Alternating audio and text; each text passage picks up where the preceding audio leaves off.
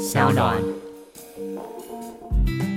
我是卓君泽，带你关心体坛大小事，陪你小酌一下。各位听众朋友们，大家好，欢迎收听小酌一下，我是卓卓。今天的来宾呢，让我们掌声欢迎卓君泽，我本人。对，哈哈哈。今天一个单口相声的概念，想要来跟大家分享一下，一直没有好好的就是介绍我自己写的书，做自己喜欢的事吧。卓君泽力挺大胆追梦的你，现在都很流行把书名取得很长，就是希望可以白话白话再白话，让大家可以更一清二楚的知道。这本书到底想要跟大家聊些什么？这本书我其实花了一年的时间才完成，里面呢其实还蛮丰富的，就是到我三十岁以前的各种童年的成长啊、人格养成啊，还有一些工作经历等等。当然呢，也少不了对于就是体育环境的一些评析。不过我觉得最有趣，我自己写的最过瘾的是在。第一个章节，我把它取名为“母胎体育梦”，因为编辑给我一些就是我可以写的方向的时候，我自己觉得我应该要为这些章节来下一些标题，毕竟就是一个职业病的概念。在写新闻之前呢，我都会先把标题写好，才会知道说，哎，我这个新闻的肉应该要怎么长会比较漂亮。既然我们标题把它定下来之后呢，接下来我要写就会比较容易上手了。所以我第一个章节我把它取名为“母胎体育梦”，出生即开始的逐梦之旅。今天我想跟大家分享的是两个章节：隔壁大妈让我学会游泳，以及流血流泪的脚踏车之行。隔壁大妈让我学会游泳这个事件，其实我真的印象非常的深刻。我不晓得大家是不是跟我一样，在年纪越活越长的时候呢，想到的事情，尤其是在小时候的事情，反而记得比较清楚，而对于昨天可能吃过什么、做过什么事情，都忘得一干二净了。这到底是不是初老？好，没关系。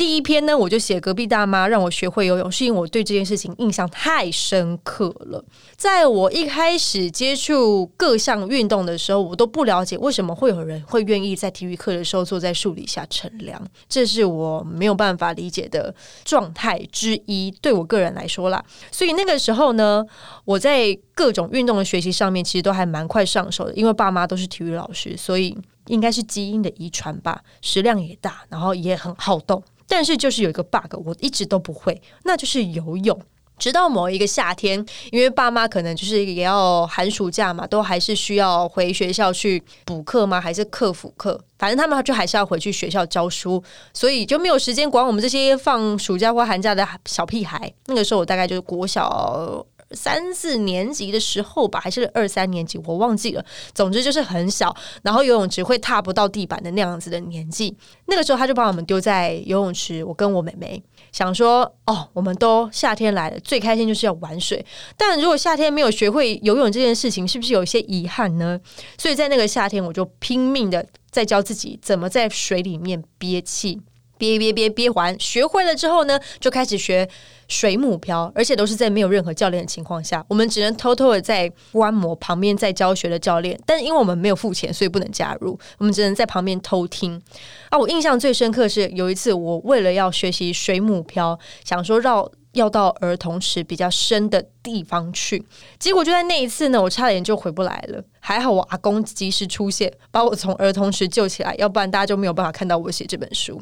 那个夏天，我印象最深刻的是，永远有一位非常非常早，大概六七点就会到游泳池报道的一个大妈，她的泳装呢连身的。然后是花色，永远是花色。大家都还记得阿妈他们的那个被单，就是那种花色嘛，就是有一些小动物啊，或是牡丹花那种很娇艳那种感觉。对他身上穿的就是那样子的泳装，非常非常的好认。那个夏天呢，我就像一个鬼魂一样，我就一直跟在他旁边，然后看他怎么游泳。因为我觉得他真的游蛙是超级无敌漂亮，尽管他的那个身材已经是嗯，我们会知道一般的中年妇女的身材，但她真的游的好优雅，很美，所以就拼命的学。我就很像变态一样，在她游的时候，我会潜到水里面，然后去看她动作姿势，就是这样的奇怪的坚持，让我在那个夏天学会了游泳。这个过程非常的有趣，所以我把它作为我的第一章节的。第一篇文章啦，然后再来是流血流泪的脚踏车之行，我觉得这也跟我的坚持的这个本能有很大的关系。就是在最困难的阶段，就算你遇到了，比方说可能骑到了膝盖都已经破皮流血了，因为大家都是觉得说女孩子会比较秀腿嘛，但我没有，我就是很常让膝盖出现 O C 啊，或者是劳会劳底一种诶情况的女性。所以那一次呢，是我爸带我去学骑脚踏车，平衡感这件事情真的是小时候一定要学会，要不然长大了你想要再来练习的话会比较困难一点。还好我爸那时候就是毅然决然的就带我去学校里面练习骑脚踏车，把我的三轮车，应该说一二三四四轮车后面的那两轮给拆了，然后再插上一根木棍，就这样我就开始学习了脚踏车。我记得。那也是在夏天，我不知道为什么我学习的这些运动项目都会发生在夏天，而且都还蛮苦的，不是就是会被呛到差点淹死，要不然就是整个脚都快被那个脚踏车不是上面都会有一些齿轮嘛，为了要让脚踏起来会比较应该说止滑一点的地方，结果踩着踩着就很多很多的血痕。那一次呢，我觉得最有趣的是。我爸，因为他其实是一个蛮没有耐心的人，他所以他在跟我玩了大概半个小时之后，他就去办公室里面泡茶、乘凉、抽烟了，所以就留我一个人在网球场那边就练习骑脚踏车，骑着骑着，然后我就拔豆了。那一台车我记得非常的重，压在我身上，我根本就起不来，就大哭、狂哭，哭到就是还好那是假日，要不然其他学生可能会就是侧目，但我就大哭，我爸还是没有要理我的意思，但没有关系。我就自己一个人，很像在练臀推的方式，把那台脚踏车给牵起来，脚还在流血哦，完全没有去处理哦，就继续骑，继续练习，就这样子。等到我爸看到的时候，我已经满脚都是血了。但应该也就是一种坚持的毅力吧，就什么样东西越学不会，我就硬要把它学到会。当然，只要有人跟我讲说你什么东西做不到的时候，我就会硬要把它做到。这个特质在小时候就还蛮明显的，所以我还蛮推荐，就是大家可以看这两个比较有趣的，应该说开场白。好，那在这本书当中呢，第二 part 我把它取名为“媒体圈中女性的优势与劣势”，因为过去。在体育媒体的领域上面，都是由男性把持的时间，其实是还蛮漫长的一段日子。但近年来呢，在女性的从业人员渐渐增加的情况之下，其实也可以观察到一些新闻的报道，或是专栏，甚至是访问等等的一些方向，有一些些许细微的改变。我觉得这一个章节可以给大家了解一下。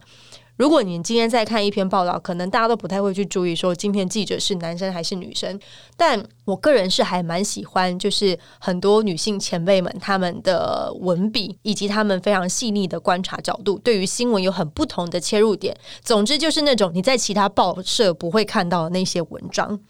再来呢，第三个 part 就是浅谈台湾体育媒体的环境。那个标题我取的有点就是非常的耸动。因为我这一篇的第一篇叫做《陈金峰又怎样？浅谈体育记者的生态》，这一篇也是蛮有趣的。大家听到我用这样子的方式当起手式，就会觉得天哪，你是来迎战的吗？没错，我就是来迎战的。怎么样？就是进去看一下，你就会知道为什么我会这么说了。好，这是我们第一次很认真的来跟大家分享做自己喜欢的事吧。未来还会有很多的机会在我的小桌一下 p o c k e t 上面，记得一定要搜寻 Sound APP，一起把这本书听我慢慢说。我不会讲的很详细的，让这些读者们还是有一点点期待的。今天先讲到这边，我们下次见啦，拜拜。